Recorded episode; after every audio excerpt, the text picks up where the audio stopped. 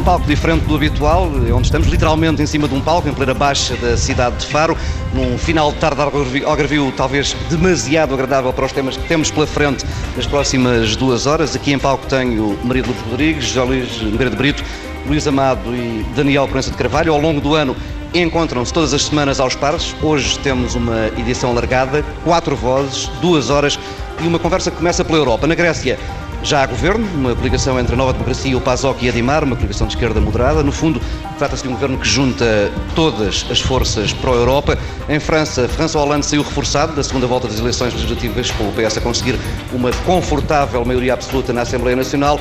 E, entretanto, esta quarta-feira começou com o britânico Daily Telegraph a dizer que os líderes europeus estariam preparados para avançar com um resgate conjunto para Espanha e Itália um total de 750 mil milhões de euros, uma notícia que foi, entretanto, desmentida já esta tarde pela Comissão Europeia com aquela frase que, por norma, costuma anteceder os pedidos formais de resgate financeiro. Um porta-voz da Comissão Europeia já veio dizer que não há qualquer pedido formal de resgate de Itália e de Espanha. Podemos começar a conversa justamente por esta notícia, um mega resgate para as duas maiores economias da zona euro se mais nada mudar na arquitetura da moeda única, tem alguma hipótese de estancar a crise esta solução ou será apenas uma forma mais rápida dos mercados se virarem para a França? Luís Amado.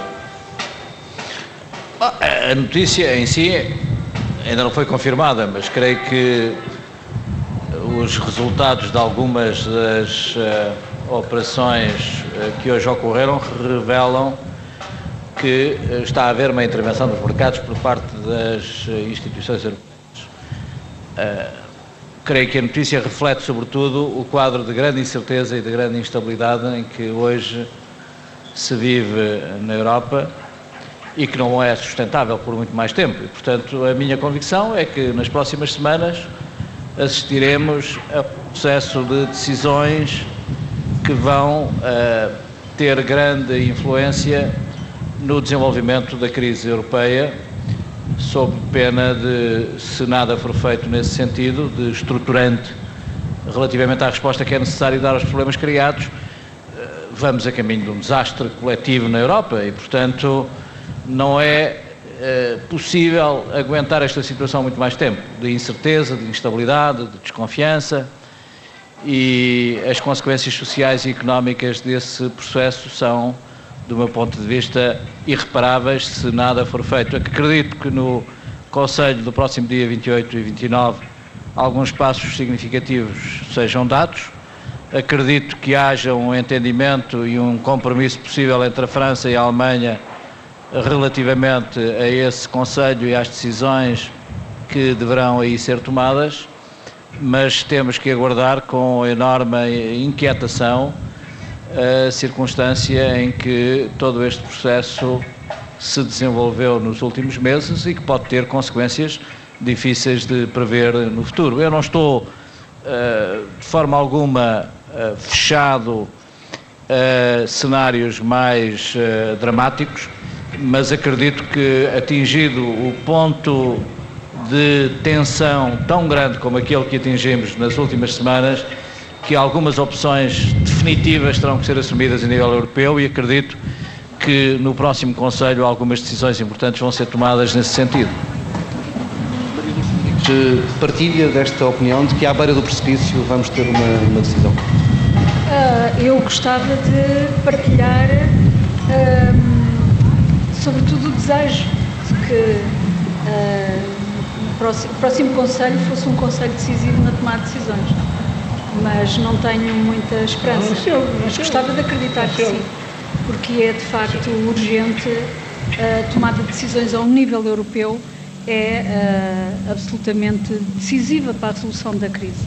A crise da dívida, das dívidas soberanas não é uma crise dos países, é uma crise europeia, das instituições europeias, tem que ver com o processo de construção da zona monetária, que não foi um processo concluído, foi um processo que ficou a meio Entretanto, os países que aderiram à zona monetária perderam capacidade de resolução individual dos seus problemas e construiu-se uma narrativa de que, eh, segundo a qual os problemas da zona monetária se resolvem com a ação individual de cada um dos países. Ora a Grécia, ora Portugal, agora a Espanha, e ouvem-se as uh, afirmações mais surpreendentes de um certo ponto de vista sobre a responsabilidade e a culpa dos diferentes países. A culpa da Grécia, a culpa de Portugal, viveram acima das suas possibilidades, gastaram mais do que deviam, etc. E têm que escolher uh, determinadas, têm que fazer determinadas opções políticas. Uh, Sublinha-se muito a responsabilidade e a culpa dos diferentes países, uh, ignorando, ou pelo menos não dando a atenção eh, que é devida à questão da decisão política ao nível europeu. E o problema que vivemos, o problema da crise, desde há dois anos e meio que se arrasta, tem que ver com a cegueira dos líderes europeus, tem que ver com as hesitações dos líderes europeus que parecem recusar aquilo que é de uma enorme evidência. O projeto de construção da zona euro é um projeto incompleto, tem que ser concluído, não se pode desistir a meio sob pena de uh, causar enormes prejuízos a todos os cidadãos desta zona, a todos os países desta zona. É um processo que tem que ser concluído. E a percepção de que a decisão é de nível europeu. Uh, isto não significa que os países não tenham responsabilidades nem tenham nada que fazer, têm certamente decisões a tomar também, mas o essencial das decisões para se superar a crise é de nível europeu. Daniel Bronça de Carvalho, uh, partilha desta ideia de que podemos estar aqui numa mudança de discurso, que a questão da, a questão da culpa, da culpabilização do, dos países do Sul pode estar a, a, a, desaparecer do discurso político, sobretudo da Alemanha, que é onde deve desaparecer. O, em que é que consiste a crise das dívidas soberanas? É, consiste na impossibilidade ou grande dificuldade de determinados países da zona euro refinanciarem as suas dívidas. É, e isso é, resultou da, da desconfiança que os investidores passaram a ter na capacidade de solvência destes países.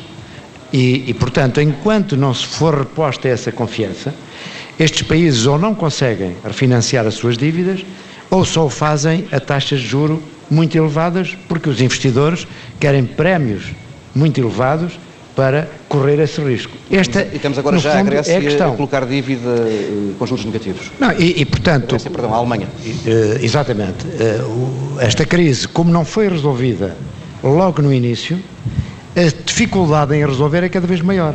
Porque se no início a reposição dessa confiança podia ser relativamente fácil e sem um custo muito elevado dos países mais poderosos da, da zona euro, a partir do momento em que a crise se alastrou e se desenvolveu, eh, passando eh, por países já com dimensão muito forte, como é o caso da Espanha, a Itália, e começa também a duvidar-se da, da, França, aliás, já, já vem duvidar-se há bastante tempo, a solução é cada vez mais difícil e impõe, e impõe a solução medidas muito mais fortes, de onde, de facto, nós estamos à beira de um precipício e para evitar que a zona euro se entre num, enfim, numa implosão, seria fundamental que essa reposição de confiança uh, aos investidores fosse feita com medidas muito fortes, fala-se em bazucas, agora provavelmente tem que ser mais do que bazucas, tem que ser uh, armas poderosíssimas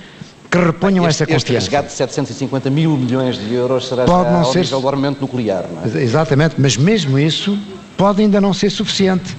É claro que essa reposição da confiança tem que ser acompanhada por uma nova arquitetura uh, da zona euro e da Europa em geral, uh, fazendo maior, uh, maior solidariedade entre os diversos Estados e maior responsabilização e, porventura, maior unidade política na ação, quer na, na supervisão de do, dos bancos, dos sistemas financeiros dos vários países, quer, inclusive, de facto, em alguma supervisão das políticas financeiras e da, orçamentais dos vários países componentes do euro. Tem que haver, portanto, também uma reforma política. Agora, o que tem é que haver uma resposta muito forte, que obviamente só pode ser dada por países que têm eh, situações confortáveis do ponto de vista financeiro e económico, para que, de facto, esta o equilíbrio possa restabelecer-se e os países possam, uh, os países que estão em maiores dificuldades, respirar. Respirar, o que é que significa respirar? É que as suas dívidas possam ser refinanciadas a taxas de juro compatíveis com as possibilidades dos vários países. Pedro de Brito. Em suma, não, não há dinheiro. A questão, a questão fundamental e fulcral é que não há dinheiro, de facto. Não há dinheiro nos países, há dinheiro na União Europeia, mas efetivamente em condições e em circunstâncias que não permitem que se abuse desse dinheiro, não é? E, e não há confiança. Ora bem, eu entendo que realmente nós temos tratado a discutir o problema num âmbito puramente financeiro, realmente, dominados por esta perspectiva. Não há dinheiro. É, e mesmo quando se fala em avanços da organização, fala-se em avanços da organização que têm a ver com uh, supervisão uh, bancária, fala-se a ver com avanços que têm a ver com uma, um controle orçamental mais apertado. Mas este é, é, sobretudo um problema político, não creio que há falta de coragem, não. e tem havido falta de coragem. Não, o que eu digo é o seguinte, as pessoas têm de começar a pensar noutra perspectiva, que é a perspectiva política. Isto é, isto só se resolve havendo um, a confiança só pode ser restaurada se houver um grande avanço. E esse avanço tem de ser de natureza política. Quer dizer, temos que caminhar para uma Europa unida politicamente, que ao falar convença os credores que realmente há uma entidade única com poderes de decisão capaz de lhes garantir o pagamento das suas, dos seus créditos. Enquanto não avançarmos para isso, e eu não sei se estamos preparados para ultrapassar uma perspectiva nacional. E essa, é, é, é, demora tempo. Essa, essa solução não pode ser imediata, como é óbvio, não é? Eu acho que demora tempo. Mas se, por exemplo, na próxima cimeira o tema fosse abordado nesta perspectiva, nós agora vamos passar a tomar decisões que nos permitem avançar politicamente, não é? E não é avançar politicamente apenas para uma união orçamental ou para uma união bancária. É avançar politicamente para, na construção da Europa. Se não fizermos isso, realmente eu estou convencido de que não resolvemos o problema e depois de termos deitado destes milhões em cima das crises italiana e espanhola, vamos ter a seguir provavelmente a França, não é verdade? Porque é muito provável que assim seja, e, e isto não, não para. Uh, e não parando, os países não voltam a, a enriquecer, não voltam a, a crescer economicamente, uh, vão, vai ser o contrário, e o contrário é aquilo que nós já conhecemos, já vislumbramos como muito mau, efetivamente. Luís Amado, há líderes na Europa para avançar para esta refundação política do projeto europeu? Bom, os líderes europeus são líderes nacionais e a legitimidade que têm é a legitimidade da eleição uh, dependente do seu eleitorado, do seu povo e da nação que representam. Portanto, essa é uma das situações de fragilidade do euro, que é uma moeda comum e que devia estar dependente de instituições uh, comuns, designadamente um governo económico comum e de uma união política, e como nunca houve condições políticas para avançar nesse sentido, a crise financeira de 2007 e 2008 projetou de uma forma muito clara as enormes fragilidades e a irresponsabilidade política com que este processo foi gerido ao longo da última década. Eu sou testemunha disso mesmo. Não se podia avançar para uma moeda comum sem ter a noção exata das responsabilidades políticas que decorrem de ter uma moeda comum. E mais grave ainda, ter uma moeda comum, como tenho dito, em cima de economias tão diferenciadas do ponto de vista das condições de competitividade.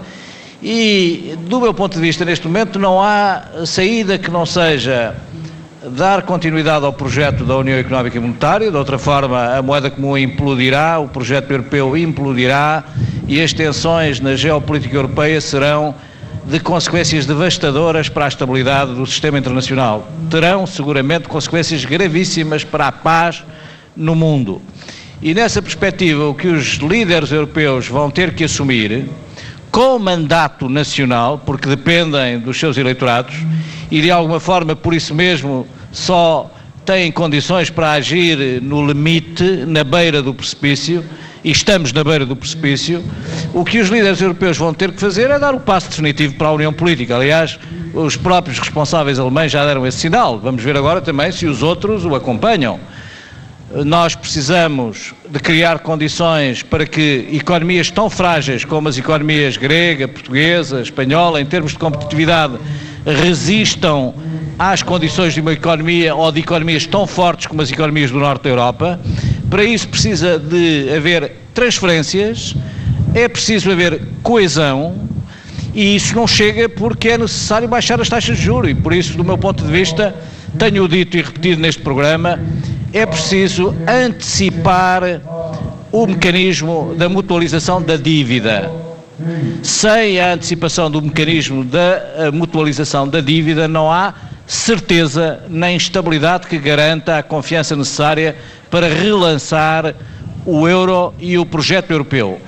Eu não digo que se tenha que antecipar no sentido da imediata implementação do mecanismo das eurobonds, mas precisamos fazer aquilo que foi feito quando foi criada a moeda comum, que é definir um programa e um calendário e um conjunto de critérios aos quais os Estados têm que dar atenção para poderem ter acesso ao mecanismo de mutualização da dívida. Se nós fizermos isto, se os dirigentes europeus fizerem isso nos próximos meses, a pressão sobre as taxas de juro vai ser no sentido de elas voltarem a convergir e não a divergir como tem acontecido. E quando elas começarem a convergir e se aproximarem-se, é relativamente fácil mutualizar a dívida, porque o que neste momento limita a possibilidade de mutualizar a dívida é que uns pagam muito e outros pagam pouco. E por isso é preciso um grande gesto político que garanta o sentido da mutualização da dívida. Daniel Presidente de Carvalho, vê uh, líderes capazes deste grande gesto político? Não, eh, de facto, nós estamos com, a verificar uma crise de líderes. Não? É certo que os, uh, os, líderes são líderes nacionais, como disse o Luís Amado, o que significa que estão dependentes dos seus próprios eleitorados e é compreensível que os cidadãos dos países mais ricos, que no fundo têm que ajudar em termos, enfim, para utilizar uma linguagem simples, têm que ajudar aqueles que estão em dificuldades e tem que haver algum sacrifício da parte dos cidadãos desses países, através do pagamento de impostos ou de outras fórmulas, eh, desde já, desde logo, consumindo mais, já ajudariam, de facto, os países que estão em maiores dificuldades. Mas, de qualquer caso, a verdade é que há aqui um, uma, uma, uma, uma falta de liderança forte que pudesse levar esses eleitorados a acreditar que esses países que vão ter que fazer algum sacrifício, apesar de tudo, ganhariam uh, com maior uh, inclusão dentro da Europa e com maior uh, coesão política e solidariedade do, que, do que mantendo esta situação de grande crise e de grande insegurança para todos. Porque, como disse também o Luís Amado, isto, é, a, a eventual implosão do euro não cria problemas apenas aos países que estão neste momento em dificuldades. Podem criar e criarão seguramente uma crise mundial, que aliás já a economia mundial está a ser afetada uh, por esta crise europeia. E há de facto aqui uma, uma falta de líderes. Agora, eh, repara, diz o Luís Amado, e bem, que para que houvesse mutualização das dívidas era necessário que houvesse maior aproximação da, das taxas pagas pelos diversos países. Agora, o que eu acho é que isso é impossível sem mutualização. Ou seja, estamos aqui num ciclo vicioso. Ponho que se antecipe o princípio de que é preciso a mutualização. Claro, claro. Da mesma maneira que se antecipou a entrada da moeda comum quatro ou cinco anos antes dela efetivamente entrar em vigor. E isso permitiu uma aproximação e uma convergência entre as, os juros pagos pelos claro, Estados. Claro. Mas tem que haver aqui um passo político Claro. Eh, no sentido de garantir que Sim. isso vai acontecer. Exatamente. Desde que é verificados é alguns pressupostos em que todos os países se comprometem. Exato. Agora, tem que haver isso para, para que possa uh, haver uma maior aproximação. Mas foi isso que eu disse, oh, Daniel. Claro. Maria Luís estava a dizer que não, com a cabeça. Não, o que penso é que uh, zonas monetárias homogéneas, uh, idealmente nós podemos concebê-las, mas na realidade não existem não existem zonas monetárias homogéneas, nem do ponto de vista económico, nem do ponto de vista político, como não existem países homogéneos do ponto de vista económico e do ponto de vista político. A Alemanha é um exemplo, é uma, é, é, vive na base do federalismo, o regime político é federal e tem uma heterogeneidade interna política e económica. Os Estados Unidos da América são outro exemplo de federalismo, assente numa enorme diversidade, tanto do ponto de vista económico como do ponto de vista político, e isso não tem sido impedimento isso não tem, isso não tem sido. São Estados federais. Eu sei. Isso não tem sido impedimento, essa diversidade não tem sido um impedimento à vida política e económica e ao funcionamento da zona monetária, no caso da, do, dos Estados Unidos, não impede o funcionamento da. Já sei, já sei. Pronto. Tem um nível de integração política diferente do que tem uh, Claro. Europa. Mas se se põe como condição para a construção uh, de uma Europa diferente, mais integrada, a homogeneidade económica e a homogeneidade política, isso é um pressuposto que não vai existir nunca. Portanto, nós precisamos de dar passos no sentido de uma maior integração, independentemente do nível de homogeneidade uh, económica e política entre os diferentes países, porque Mas, senão não será mas é isso, é isso, esse- é isso, é disso que estamos a falar. E nesse sentido o que eu dizia é que falta liderança na Europa, na minha opinião, faltam líderes de facto, mas falta também uma visão um pouco diferente. Acho que atualmente predomina uma visão nacionalista, com, com mu- muito assente nos nacionalismos dos diferentes países e uma visão também um pouco elitista na relação dos países entre si, não só entre os países, e que tem prejudicado a, a capacidade de dar passos mais consequentes na, na promoção de uma integração eh, europeia mais efetiva. Nogueira de Brito, eh, Sim, eu, eu, questão das quer lideranças. dizer, eh, há uma pequena aproximação que é esta, que realmente não há dúvida nenhuma que a criação da moeda única sem uma estrutura política por trás, efetivamente, foi um disparate. E foi um disparate que durou algum tempo, mas durou só algum tempo, não mais do que isso. E agora está-se a revelar em todo, eh, digamos, as suas consequências, não é?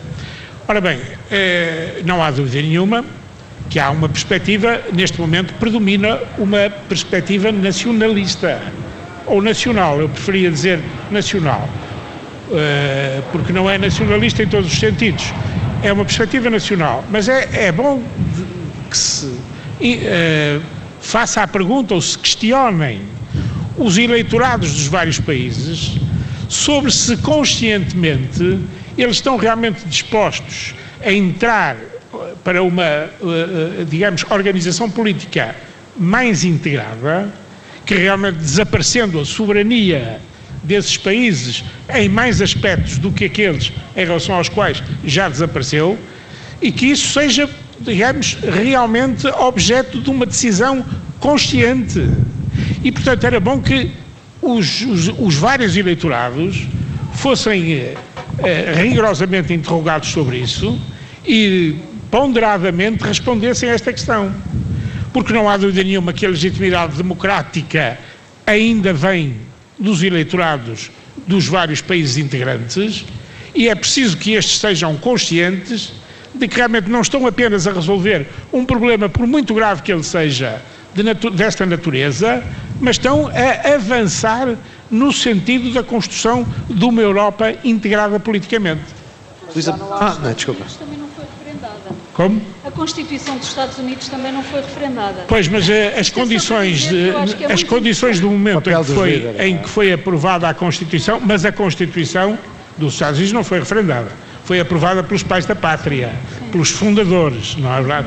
Que tinham uma legitimidade enorme, porque realmente eram uma emanação popular eh, no sentido próprio, efetivamente. Mas o que eu acho é que neste momento já não há alternativa a essa opção, não é? porque ou há maior integração política e de facto a Europa pode salvar-se, este projeto europeu e nomeadamente a moeda única, ou então o sistema vai implodir. É sim, claro, Mas eh, eh, nós tivemos é um é a tratado questão, não é?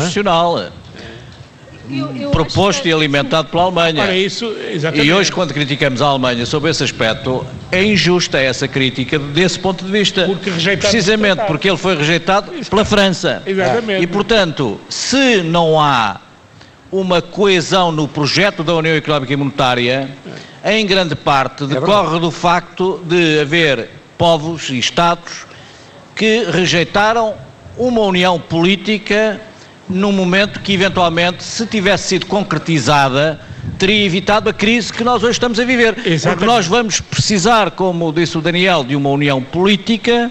É para aí que vamos caminhar, sob pena, se não caminharmos para aí, de irmos para um abismo, mas podíamos ter evitado isso se não tivesse havido hesitações relativamente Mas nós- aos objetivos da União Ma- Política. Mas é fácil ver, porque nós basta observar a discussão que se está a fazer em torno desse problema em Portugal e vemos que há evoluções nítidas.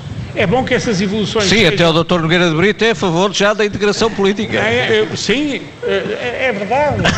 É verdade, quer dizer, é verdade que eu próprio reconheço que tive uma, sofri uma evolução, porque de, a partir de alguma desconfiança em relação ao mínimo de integração política, eu hoje reconheço que sem integração política não é preciso, não é possível resolver os problemas da Europa. A, a criação da, da União Monetária foi um erro na claro. perspectiva de não se concluir claro, rapidamente uma união política. Total, total. Quer dizer, eu já agora também gostava de discordar um pouco, eu não chamaria um erro. Ela gosta sempre de discordar. Um voluntarista, não é verdade? Pois. Um ato voluntarista. Foi, sim, sim. Com consequências. Com, com grande risco, não é? Com grande risco. Uh, voluntarismo a mais e reflexão a menos. É, e também penso que é importante, por vezes, nestas discussões, clarificar aquilo que é uma exigência de funcionamento democrático das instituições na Europa com a exigência de, eh, de referendo sobre tratados constitucionais ou tratados europeus. Acho que há, eh, por vezes se confundem os planos e a exigência de funcionamento democrático das instituições é um patamar, uh, o referendo sobre tratados constitucionais é outro patamar. Está ótima a conversa, mas temos mesmo de ficar por aqui. Uh, já regressaremos mais daqui a pouco, para a segunda hora deste Paro da República Especial. Uh, avaliaremos, então, a atuação do Governo em quatro áreas, saúde, educação, justiça e imagem externa do país.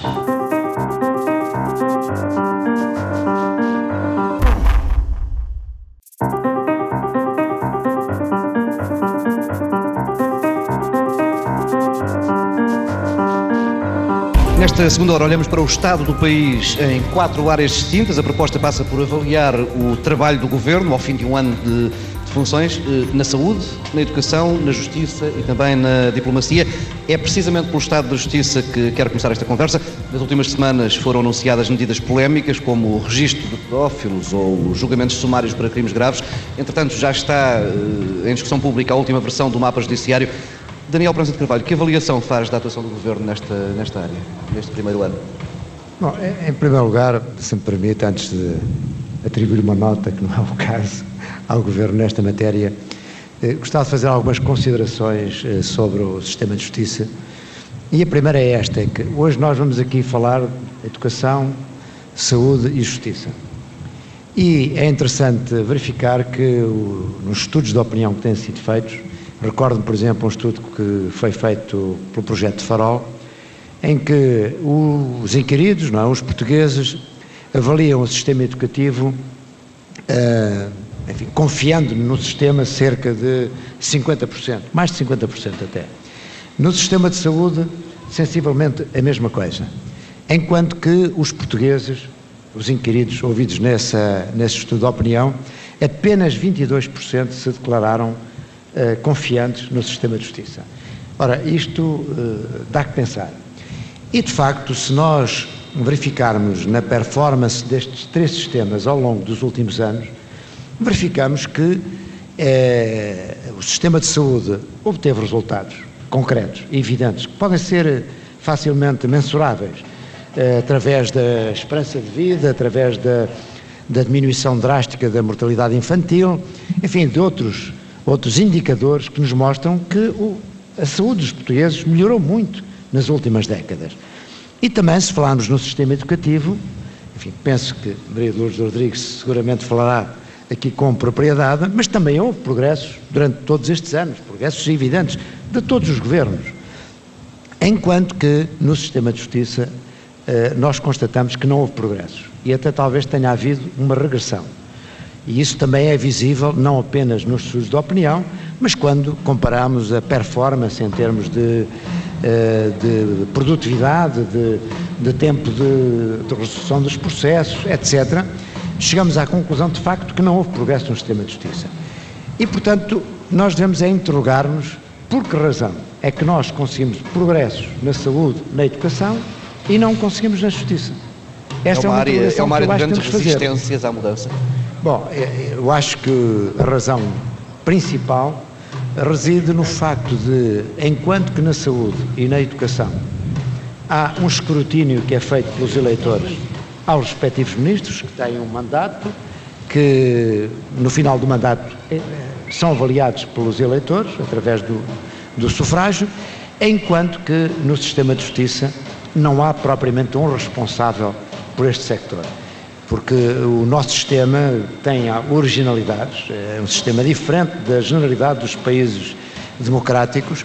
O nosso sistema criou uma forma de autogestão do sistema de justiça que, no fundo, eh, julgo eu, é a causa principal de não haver uma melhoria. Porque como é que os sistemas melhoram? Quando eles são monitorizados e quando há alguém que, supervisionando, introduz as melhorias, vai introduzindo pequenas reformas no sentido de melhorar o, funcionamento do sistema. Ora, aqui não há essa possibilidade, exatamente porque o autogoverno uh, das magistraturas, levado às últimas consequências, uh, impediu de facto que houvesse alguém que pudesse gerir, que pudesse melhorar, que pudesse liderar. Inclusive, por exemplo, no Ministério Público, que seria responsável pelo funcionamento das, do Ministério Público e das polícias que investigam criminalmente, também aí não há uma autoridade do Procurador-Geral da República, e ele tem-se queixado com razão, de que não tem poderes suficientes para poder liderar aquele sistema. E uh, agora, respondendo concretamente à sua pergunta, sendo esta a minha visão sobre o problema da justiça, uh, eu, eu diria que para o resolver era necessário atacar esta questão. E esta questão não foi atacada até este momento. E não parece que venha a ser atacada. E de resto, eu suponho que nem é tarefa apenas de um governo. Para que isto fosse possível, era necessário que houvesse uma forte convergência eh, democrática entre os partidos do governo, o maior partido da oposição, o Presidente da República, de modo a encontrar um sistema de avaliação, de escrutínio, de gestão, de liderança que permitisse as reformas eh, no sentido de melhoria do sistema. É claro que este governo já fez algumas coisas que até são positivas quando eh, se trata apenas do problema da morosidade no, no, nos processos. Mas há outra questão também que é a própria qualidade das decisões, a credibilidade do sistema, e aí eu, eu penso que não foram tomadas nenhumas medidas, e aquelas que se anunciam são medidas facilitativas. E isso também não é um bom augúrio, porque é evidente que eh, nós podemos melhorar eh, a questão da morosidade, ou seja, acelerar a resolução dos processos com medidas que retirem direitos às partes. Isso é a forma mais simples, é evidente, tal qual como nós melhoraríamos, se calhar, a rapidez com que as pessoas são tratadas no sistema de saúde, eh, se deixássemos de tratar alguns casos, não é? Eh, mas eh, há aqui o risco de essa perda de direitos tornar o sistema menos seguro ainda do que ele já é. Portanto, essa é também uma questão que temos que ponderar. Margarida Brito também esteve anos a fio dentro do sistema. Como é que avalia a atuação do Governo nesta área? A, minha avaliação em relação ao que se passa hoje, atualmente, ainda se passa, eh, vai muito no sentido de, da opinião manifestada aqui pelo eh, meu amigo Daniel Pereira Carvalho. Ele, aliás, tem mais prática de foro, muito mais, não é, do que eu tenho, eh, e, portanto, faz com mais autoridade estas observações. Agora, eu, por vezes, penso se as observações que faz não irão ao ponto de pôr em causa a autonomia dos tribunais. Eu tenho algumas dúvidas sobre se bom, isso seria o pior que nos poderia acontecer. Se os tribunais realmente perdessem autonomia, em relação aos outros poderes do Estado, isso seria muito negativo. Eu... Antes que, se me permite, antes que continue, é evidente que não está no meu espírito, de modo algum, retirar total independência aos tribunais, o que significa aos juízes. É evidente que isso é um, princípio adquirido que não está em causa. Agora, em todos os países democráticos existe uma avaliação e um escrutínio desse poder. Obviamente que a, a independência do, dos tribunais é a independência de decisão, mas isso não, não significa que não tenha que haver um, um, algum escrutínio, alguma avaliação da parte também dos cidadãos, porque Quer dizer, é um serviço como outro qualquer. Não é? O Daniel põe em causa é fundamentalmente o Conselho Superior Judiciário e as não, competências eu acho que, do Conselho. Eu, eu considero que o Conselho Superior Judiciário devia ter um poder muito mais forte de de avaliação e, e também a sua composição devia ser mais independente. O que se passa atualmente, como tem sido dito por muita gente, é que as forças sindicais dos magistrados acabaram por tomar conta dos órgãos de uh, supervisão das magistraturas, o Conselho do Ministério Público e o Conselho Superior da Magistratura. E é isso que eu penso que, no fundo, traduz a tal autogestão. Portanto, não, há, não tem havido melhoria, porque não tem havido seletividade, não tem havido avaliação. Muito bem, eh, estou mais sossegado, realmente, eh, com a sua opinião esclarecida agora em, em via de recurso, digamos assim. Mas eh, eu agora eu iria pronunciar fundamentalmente sobre algumas medidas tomadas recentemente para tentar resolver eh, problemas mais graves uh, do sistema de justiça. E eu, eu diria que essas medidas me inspiram, em princípio, também algum receio. Algum receio que elas sejam tomadas a quente sobre os acontecimentos, sem a devida ponderação, e delas podendo resultar efeitos, ao invés de positivos, negativos. É o caso, por exemplo, do julgamento, aplicação do julgamento sumário a crimes mais graves, designadamente crimes de homicídio, que não sei se acautelará todos os interesses que estão em jogo no julgamento e na punição ou não punição desse tipo, desse tipo de crimes, não é? Parece-me que realmente é uma medida que fundamentalmente se distingue pela sua demagogia, não é? É uma medida que considera um pouco demagógica. E, é, e, o populismo é muito perigoso nesta área, não é? Há que evitar o mais possível que isso aconteça. É? Por outro lado, também eh, há outras medidas que têm sido tomadas uh, recentemente no domínio da justiça que parecem de facto dominadas por esse sentido de agradar aos públicos atingidos.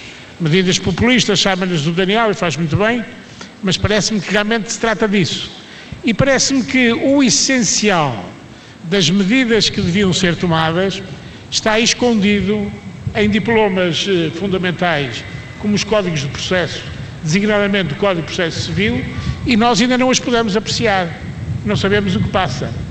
É uma medida que também me parece positiva, mas que tem de ser acautelada na sua aplicação, é a da criação, da identificação dos pedófilos e da, da existência de um registro da pedofilia, não é?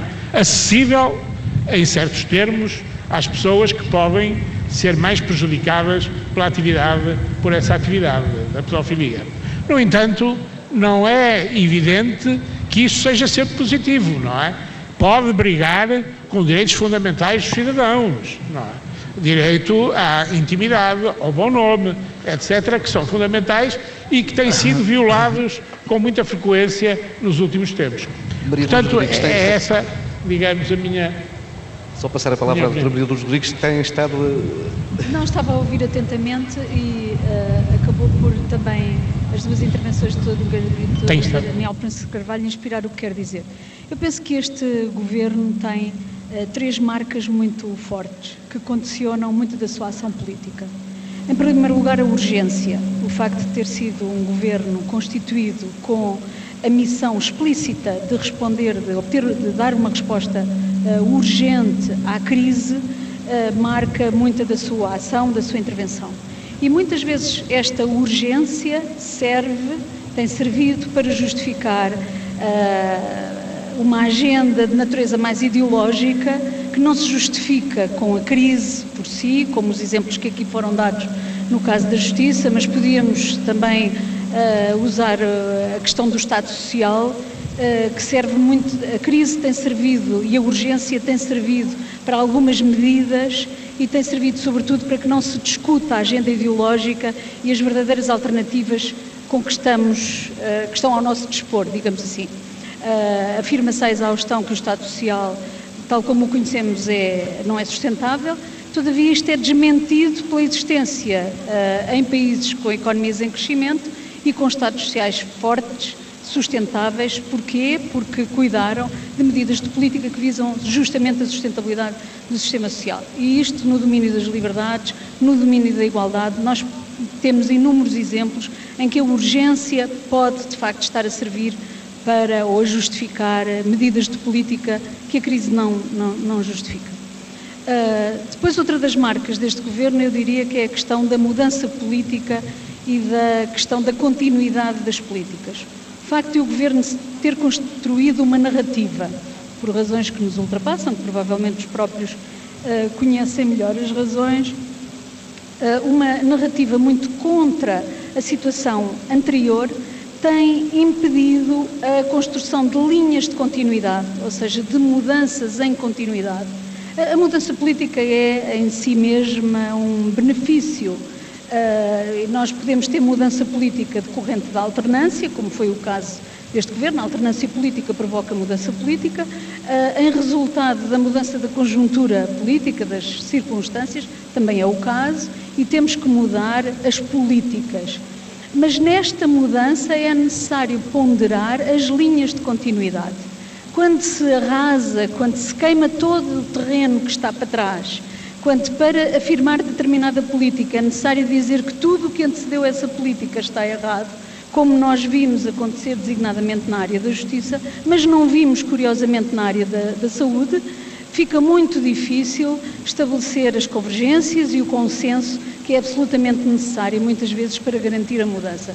Foi o caso sublinhado do Dr. Proença de Carvalho, eh, que era eh, muito necessário haver aqui uma, eh, um consenso envolvendo vários partidos para introduzir as mudanças de que necessitamos mudar no sistema de justiça e, todavia, essa convergência, esse consenso está muito dificultado pelo facto de este governo se ter afirmado na área da justiça muito, eh, muito contra, em oposição eh, e por contraste com aquilo que o governo fez anteriormente. Ora, em algumas matérias haverá em que é necessário afirmar essas diferenças, em outras matérias, como no caso da, da reforma do mapa judiciário, tenho as maiores dúvidas. Havia muito trabalho avançado do anterior governo no que respeita ao mapa judiciário, provavelmente tinha sido fácil estabelecer pontes, criar um consenso, criar uma zona de trabalho conjunto de convergência entre os diferentes partidos que uh, criassem condições para que as mudanças de política também fossem mais consistentes, mais duráveis, uh, no fundo uh, permitissem aos cidadãos uma maior confiança no próprio funcionamento das instituições e esta confiança é muito minada pelas sucessivas reformas alternativas, mudanças repentinas, bruscas e injustificadas. Portanto, o, o, Governo tem esta marca e depois tem a dificuldade de estabelecer os consensos necessários à mudança. Luís Amado, eh, concorda que, tem, que há aqui uma, uma, uma agenda uh, a aplicar com urgência e que tem impedido o debate destas questões setoriais? Bom, nós estamos a falar de setores que exigem, uh, pelo peso que têm, por exemplo, na despesa pública ou na capacidade de modernização, de atração de investimento, e de viabilização de crescimento da economia, uh, políticas absolutamente decisivas. E por isso a reforma destas políticas, a sua modernização, uh, que é pesada, prolongada no tempo, exige um esforço de compromisso muito grande que está para lá do ciclo eleitoral, da legislatura.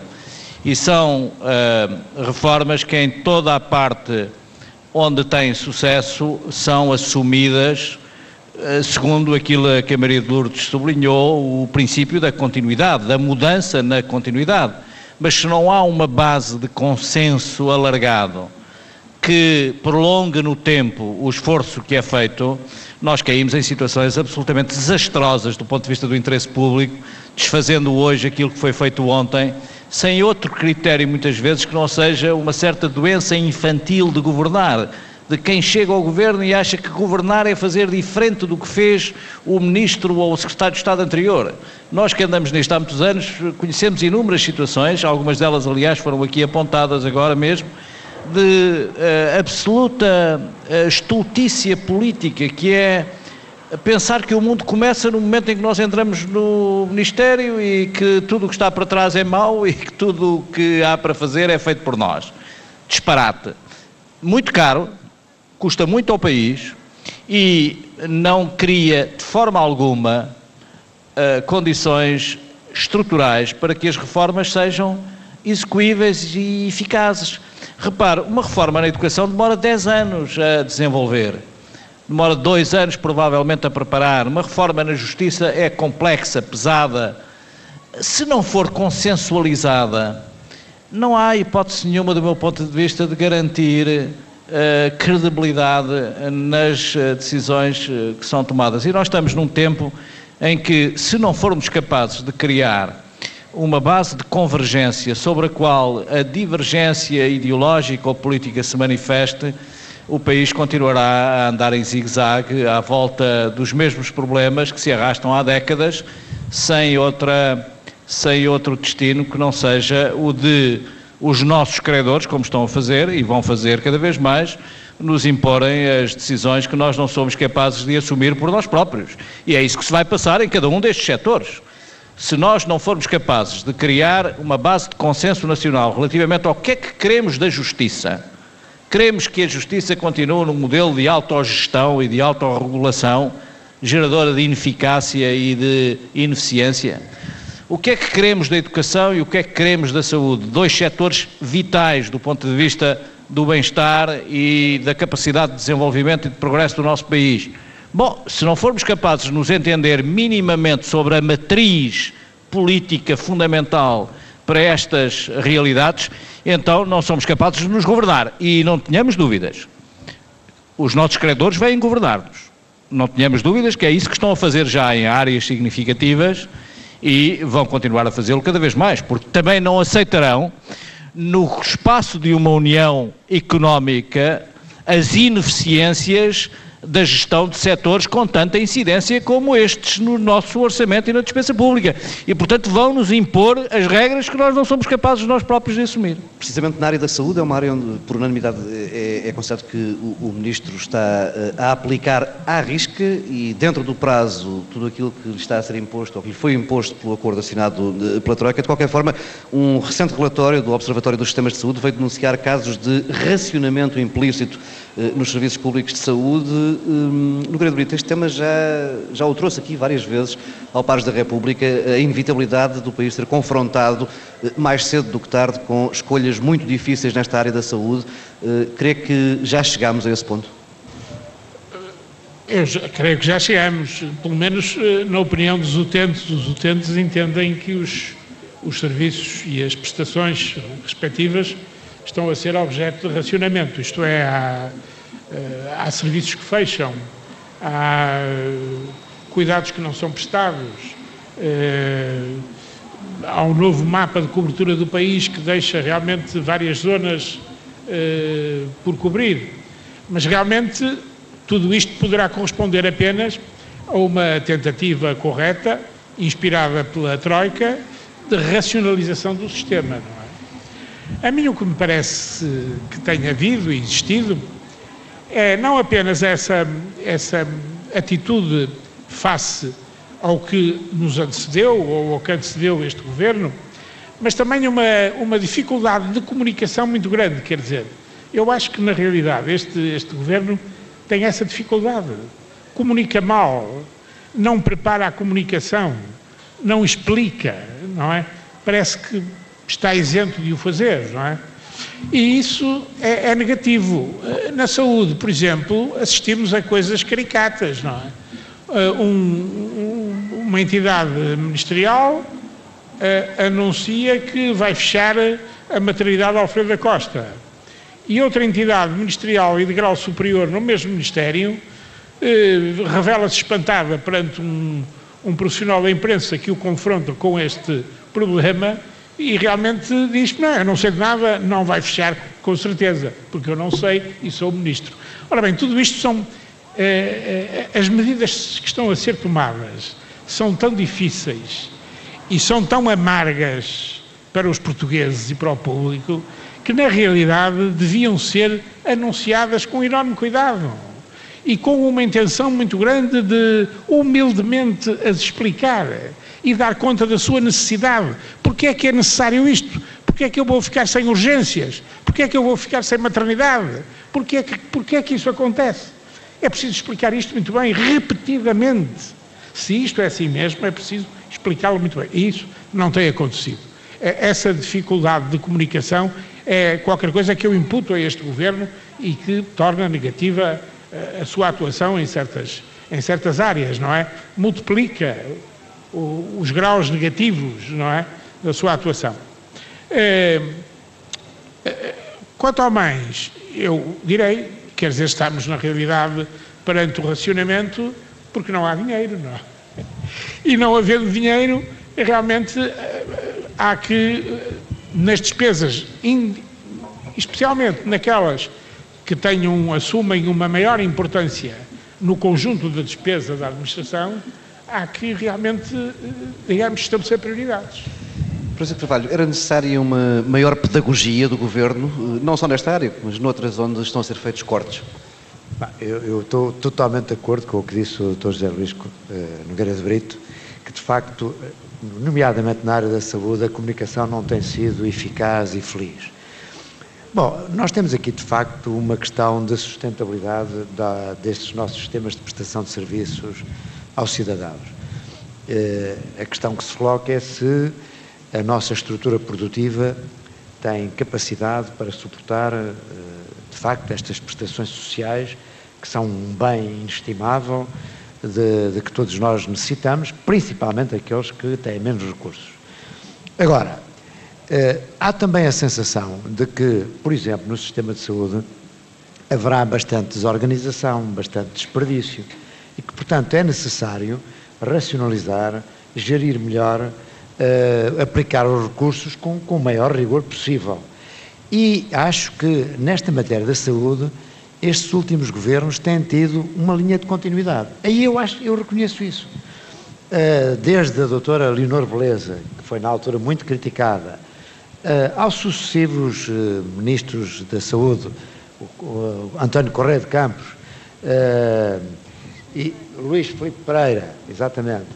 Agora, este ministro, Paulo Macedo, acho que há uma linha de continuidade que, no fundo, eh, pretendem manter a qualidade do serviço de saúde dentro do possível, mas procurando, quando se transformaram os hospitais em empresas públicas, quando se fizeram algumas experiências de gestão privada de hospitais públicos, eh, quando se procura também que haja alguma eh, concorrência no sector, na prestação dos serviços, tudo isso é em benefício dos utentes e tem havido, de facto, essa linha de continuidade.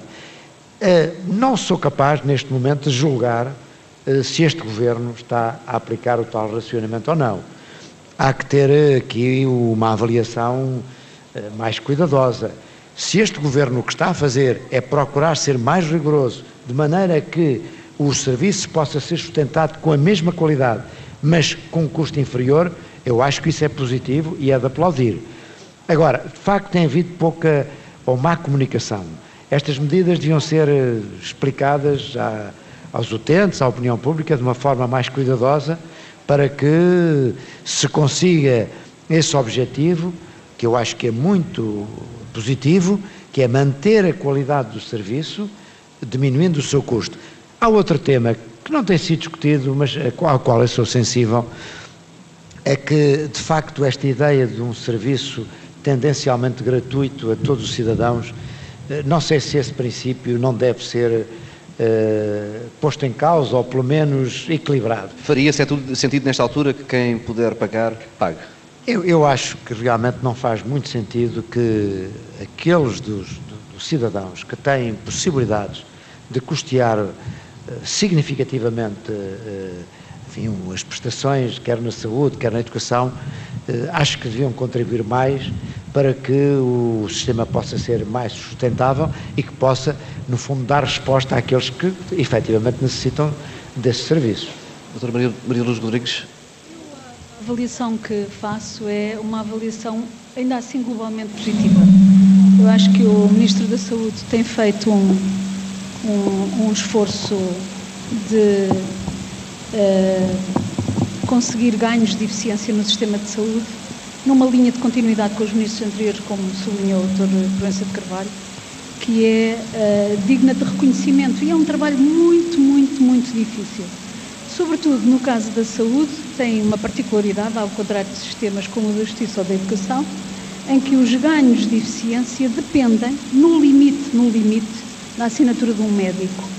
Por maior que seja o esforço de racionalização, de racionamento, etc., todo o compromisso, digamos assim, de eficiência, de melhor organização, etc., pode ficar comprometido com a simples autonomia uh, profissional no que respeita ao diagnóstico, às terapêuticas, etc. Que é com base nessa autonomia do profissional que se tem conseguido ganhos de qualidade, mas ela é também, tem esta ambivalência de ser também a responsável no, no final pela, pelas dificuldades em gerir um sistema com esta dimensão. Portanto, eu uh, não sou capaz de, uh, de, ser críticas no que respeita à dimensão mais de comunicação, porque o trabalho de conseguir ganhos de eficiência, de conseguir eh, melhorias na governabilidade do sistema é de tal forma difícil. Nós assistimos a conflitos e a manifestação de, de, de conflitos desde o tempo da, da doutora Leonor Beleza, quando ela encerrou as primeiras maternidades. E ela tinha toda a razão. Ela tinha toda a razão. Muitos dos ganhos de qualidade em saúde que conseguimos no, no, no país devem-se às primeiras medidas da doutora Leonor Beleza. Há toda uma linha de continuidade, de melhoria do sistema, foi conseguida com muito esforço, com muita incompreensão, mas com muita determinação por parte de toda uma geração de, de, de ministros que foi conseguindo, e eu estou convencida que, que, é possível obter mais ganhos, mas isto leva-me à segunda parte da minha reflexão, que é a questão dos profissionais de saúde. Tenho hoje para mim que não é possível, neste caso uh, específico, conseguir, há um limite para aquilo que se consegue, sem um envolvimento dos investigadores, dos médicos mais séniores, dos líderes da opinião dentro da classe profissional, porque é necessário que sejam os próprios uh, profissionais a estabelecer os limites para uh, e estabelecer algumas regras para conseguir uh, melhorias de, de, de eficiência e de e de economia de recursos, digamos assim. E aí, estas últimas manifestações de conflito com os médicos deixam-me um pouco preocupada, porque pode, de facto, pôr em risco todo o esforço que o Ministério tem vindo a fazer de uh, cumprimento de algumas medidas de racionalização me pareciam importantes. Permita-me que, que, salte para um tema onde é uma voz autorizada, a, a, educação. Eh, concorda com as muitas vozes que vêm dizendo que o Governo está a operar um retrocesso na área da educação? Eu eh, tenho alguma dificuldade em comentar esta área, como é compreensível. O que diria, quando estava no Ministério, eh, tomei uma iniciativa que foi, eh, enfim, reconhecer todos os ministros da Educação, criando uma galeria de, de retratos dos ministros da Educação e produzimos, produzimos um pequeno livro com a bibliografia de todos os ministros de Educação desde, desde que o Ministério existe e procurei encontrar as linhas de força e de continuidade, sobretudo na, nos períodos mais, no período mais moderno. E encontrei uma linha de força nos últimos 50 ou 60 anos, eu acho que desde o ministro Leite Pinto há algo em comum com todos os ministros da Educação. Foi a preocupação e o objetivo de ter mais alunos no sistema durante mais tempo, com mais sucesso, ou seja, com melhores resultados e com um ensino de melhor qualidade. Isto eu acho que foi foram objetivos que uh, unificaram, digamos assim, a ação de todos os. Tiveram isso em comum. E esse objetivo um não se mantém hoje em dia? Há um outro elemento em comum que é uh, a inspiração nas boas práticas internacionais. O recurso à OCDE e a organismos como a OCDE para a, a, o desenho das políticas públicas que foram implementadas, as metas e os objetivos que foram definidos, também desde o Ministro Leite Pinto, e repare que estou a falar em, de um período anterior ao 25 de Abril, desde o ministro Leite Pinto, que essa foi, foi um recurso de todos os ministros. Todos os ministros se inspiraram nas boas práticas internacionais, designadamente no trabalho que fizeram com a OCDE. E temos até hoje o, os testes de avaliação do PISA, mas não são do que um trabalho continuado dos países com organismos como estes. E aquilo que eu temo, naquilo que tenho visto de ruptura com o passado, de uma afirmação contra tudo o que anteriormente foi feito. Como se fosse possível deitar fora um passado que não é um passado de 3 anos, nem de 4, nem de 5, é um passado de 40 ou de 50 anos, de construção de um sistema educativo democrático que começou antes do 25 de Abril, na realidade. Uh, temo que as medidas, algumas das medidas tomadas, sejam no sentido de nos fazer divergir dos países mais desenvolvidos, designadamente dos países do espaço da OCDE e que nos afastem deste grande objetivo de ter mais alunos no sistema durante mais tempo e ter um sistema de mais qualidade. Deixem-me só, E o, só o tempo está eh, a correr e é sempre assim eh, quando se conversa. Uh, Luís Amado, e para fecharmos aqui a, a nossa conversa, uh, conversávamos aqui há uns dias e dizia-me que Portugal está a conseguir ganhar uma batalha na, na, na questão da imagem externa do país, uh, que está a conseguir ultrapassar os danos que foram causados há um ano devido ao resgate, ao pedido de resgate financeiro. Uh, tem dados objetivos que consigam comprovar isso? Uh, estamos de facto a conseguir ganhar essa, essa batalha de melhorar a imagem externa? Bom, nós temos que ter atenção ao problema da imagem externa. O problema mais grave que o país tem para resolver é o problema do financiamento externo. E é a prioridade das prioridades, não esqueçamos isso. E há muitas vezes uh, uma certa displicência na forma como em alguns setores se encara o problema do financiamento externo, que significa não termos os salários pagos a meio do mês. E por isso é preciso dar muita atenção à imagem externa. Dito isto, a imagem externa continua condicionada pela situação de resgate. Nós não conseguimos financiar-nos no mercado porque o país não tem ainda a credibilidade e a confiança necessária dos investidores para que possam financiar a nossa dívida e o excesso de recursos financeiros de que necessitamos para garantir o funcionamento normal das empresas, do Estado, das famílias. Agora, o esforço que o Governo tem feito no sentido de garantir credibilidade à execução do memorando de entendimento com os nossos credores tem sido bem sucedido do meu ponto de vista e tenho dados objetivos em alguns encontros internacionais em que tenho estado que testemunham que o caso português é um caso hoje encarado com singularidade no conjunto dos casos graves uh, de resgate ou de pré-insolvência em que a Europa se encontra uh, mergulhada. Uh, sou testemunho disso pelos inúmeros contactos internacionais que tenho, mas devo sublinhar que o mérito está tanto no Governo como na oposição muito responsável que o Partido Socialista tem tido porque o que me dizem sempre lá fora é que valorizam a paz social relativa e a relativa capacidade de diálogo político entre as principais forças do governo em Portugal.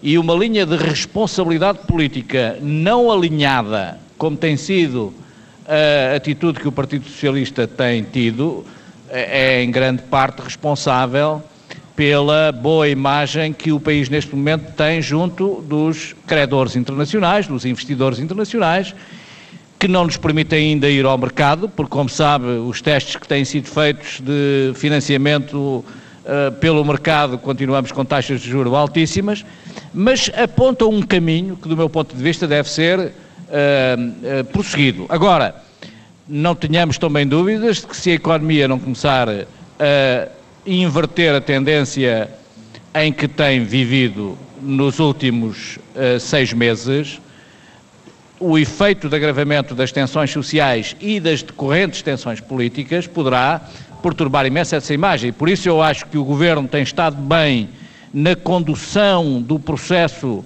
na frente externa, mas tem que dar mais atenção, do meu ponto de vista, aos efeitos de uma abrupta queda do crescimento económico, das consequências sociais e políticas que pode ter e, por isso, tem que dar mais atenção à economia. Acho que no balanço deste ano do governo, acho que há seis meses em que a imagem externa do país é defendida com prioridade e com responsabilidade, mas há também seis meses mais recentes em que se devia ter dado mais atenção à situação económica e social. Daniel Proença de Carvalho, este, este sublinhado de Luís Amado, de que é um trunfo externo apresentar o Partido Socialista como esta oposição responsável, não alinhada, eh, não poderá levar o Partido Socialista a perder terreno internamente, ou seja, a ser visto como um partido que está na oposição, mas que não desempenha o papel que queria desempenhar? Apesar de tudo, as sondagens mostram que o Partido Socialista tem vindo a subir, o que revela também que os portugueses apreciam essa moderação. Eu acho que, de facto, nós temos alguns aspectos muito positivos. Eu sublinharia aqui três aspectos. Primeiro, eh, ao contrário do que acontece na Grécia, temos um governo eh, estável, com maioria absoluta no Parlamento, uma maioria coerente. Temos um grande partido da oposição que, naturalmente, tem, tem tido um comportamento muito responsável. E depois temos também um, os portugueses em geral, que têm, nesta conjuntura difícil, mantido uma grande serenidade e um grande apoio às medidas que têm sido tomadas. Por exemplo, sublinho o facto de que, ao contrário do que sucedeu na Grécia, até que está a suceder em Espanha e noutros países, os portugueses confiam nos seus bancos e os depósitos em Portugal têm aumentado, ao contrário do que seria, enfim, expectável perante a situação, o que mostra uma grande confiança dos portugueses nas suas próprias instituições e nas suas empresas. Isso, portanto, é um fator positivo. Que... Bem, termina por aqui esta edição especial do Pares da República, uma emissão em direto do Estádio TSF Zona, em Faro, duas horas que marcam o fim da primeira temporada do Pares da República. Daniel Proença de Carvalho, Maria de Lourdes Rodrigues, Luís Amado, Nogueira de Brito, regressam à antena da TSF em setembro. Boas férias.